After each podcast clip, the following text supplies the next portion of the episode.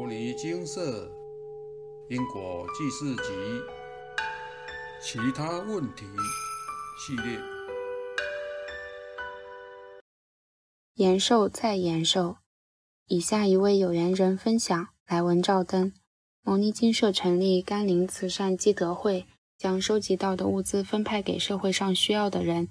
其实，除了甘霖积德会与金社业务外，许多师兄姐也会有自己的度众业务，有些是来自于任务，也有些是自己的志愿。近来，一位师兄送物资到我所居住的乡镇，有幸来到寒舍一坐。我盼了八年，总算是把师兄盼来了。与师兄们小叙后，考量到还有长途回程，便不打扰师兄们休息，让他们养足精神，好回程。不久后，师兄告知佛菩萨有讯息说，祖父又继续再延寿一次。原本大限约在不久后，但这次预计延到明年中秋。我心想，这也真是灵验，菩萨连家人都照顾到了。其实我并没有与祖父同住，我在遥远的异乡工作。祖父算是村内数一数二的人瑞了。犹记得去年模范父亲颁奖，颁奖的那天，祖父说他是全村最年长的长辈。哇！一听才知道，原来祖父这么有福报，而且祖母小他两岁，也依然健在。说来也神奇，上一次回家，祖父对我念念有词，说他再活大概也不久了，便拿出了所有要托付给我的东西，要我好好保管，也一并交代了许多注意事项，听起来就像在交代后事。这说来也很灵验，上次开市大限快到的时候，他也是这样。突然间说他大概快不行了，身体也呈现病恹恹的样子。但后来回向完成并确认延寿后，祖父都是隔天就恢复正常了。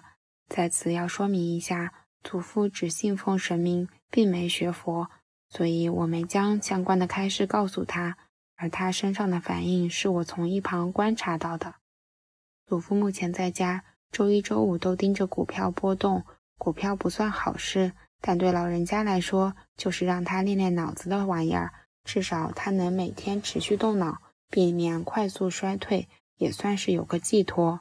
祖母则是有记忆失调的问题，常常一天要吃饭四五次，洗完澡后忘记有没有洗等。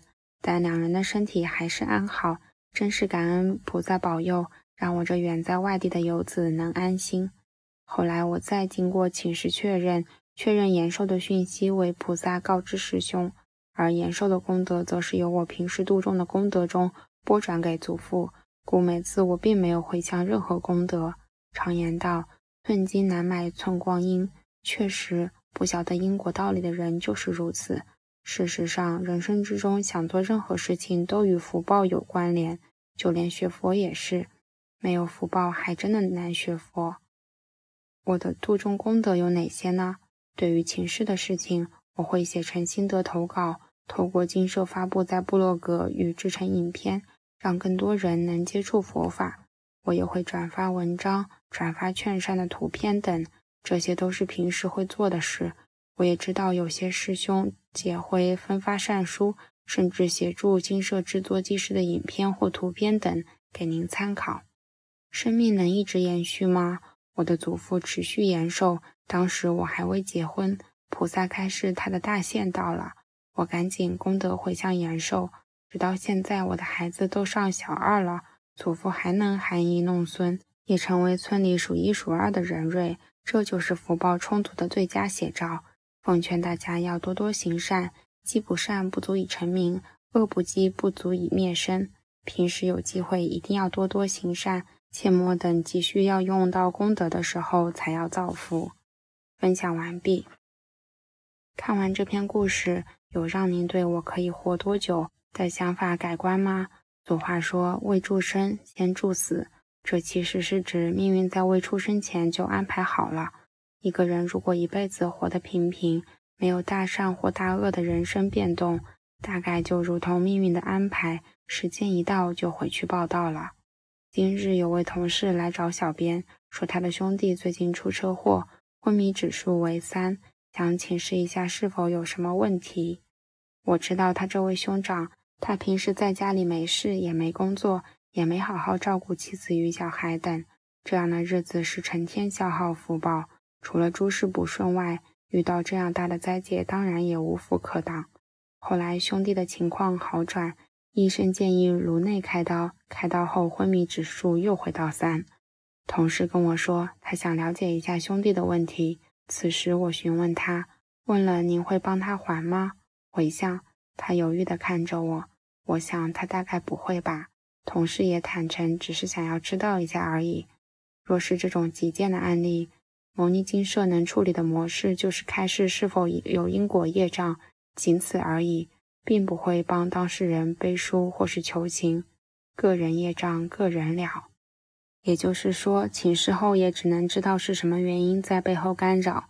如果当事人或其家人没有要按照开示忏悔与回向功德，基本上就只有知道而没有解决，而且帮对方请示会有一个疑虑。请示时，对方的业主菩萨会到佛菩萨这边来接受调解，但当调解后对方不执行，这时您想业主菩萨会找谁呢？可能就会找帮忙请示的人了。这样的状况就是公亲变事主，干扰就跑到请示者的身上了。当下我跟同事说明了可能的情况，请他再思考一下要不要请示。而且面对这样的状况，如果想快速有效，应该先向慈善单位捐款。并且发愿回向给这位极限者，佛菩萨闻声救苦，但不会违背因果或者乱拨转功德。但若有功德，并且为对方发愿，这确实有机会能让紧急状况缓和。以下再整理一下面对急件的处理：一、紧急捐款慈善单位建议捐款台湾家福中心，并且发愿要回向给当事人，事后配合金社的开示一起回向。二、若对方愿意按照开始化解，建议请对方自己请示；若已昏迷，也请由有意愿协助的家人协助请示就好。开始后务必按照菩萨的指示，赶紧忏悔与回向。待功德完成，可与上述额外的功德一起专案回向。不过，即便上述的集旧章再完美，也是比不过平时的行善积德。文章提到，没有大善或大恶的人生变动。命运就会照着走。换个方式讲，只要行大善，人生就能够改变。但何谓大善？救人一命是大善，推行利益苍生的大善政策是大善等。但要做到这些事，往往需要因缘，也不是想做就能遇到。但善不积，不足以成名。累积许许多多的小善，也可以变成大善。用累积的善力，也可以大大改变人生。小善种类就很多了，零钱箱的捐款、捐助衣物与米粮、转发因果文章、撰写感应文、担任志工等，这些长时间累积都能变成大善。但也请留意，务必断恶，否则积的善都在无形中流失了。如说人家被后话、乱丢垃圾、闯红灯等。近期也有人问到想帮家人延寿的问题，询问金社是否有办理相关的仪式等。我们并没有任何的仪式可以帮忙延寿，想活着就要有福报，到庙里求神或是办理仪式。请问延寿的福报哪边来呢？基本上神明不会给予，毕竟当神也要有福报。若神明把福报给信徒了，很快的他就得下神位继续投胎了。可能的状况就是抽家人的福报，或岁寿帮另外一位家人延寿等，但这并不是好事。每个人到世间都有自己的历练与因果，要福报应该要自己造，福报才会绵延不绝。上述分享者提到，延寿的功德则是由我平时度众的功德转播给祖父，故本次我并没有回向任何功德。何谓度众的功德？发善书、撰写感应文章、转发感应文章、劝人行善等，这些似乎看起来是举手之劳，但却是救人慧命。算是大功德。人的性命虽然宝贵，但慧命更甚。一个人如果有了智慧，会停止造恶，会帮助更多人，甚至愿意了解因果，能够学佛，而后便能利益十方法界众生。智慧不止利益自己，还能照耀千千万万世界，弘扬佛法，功德无量。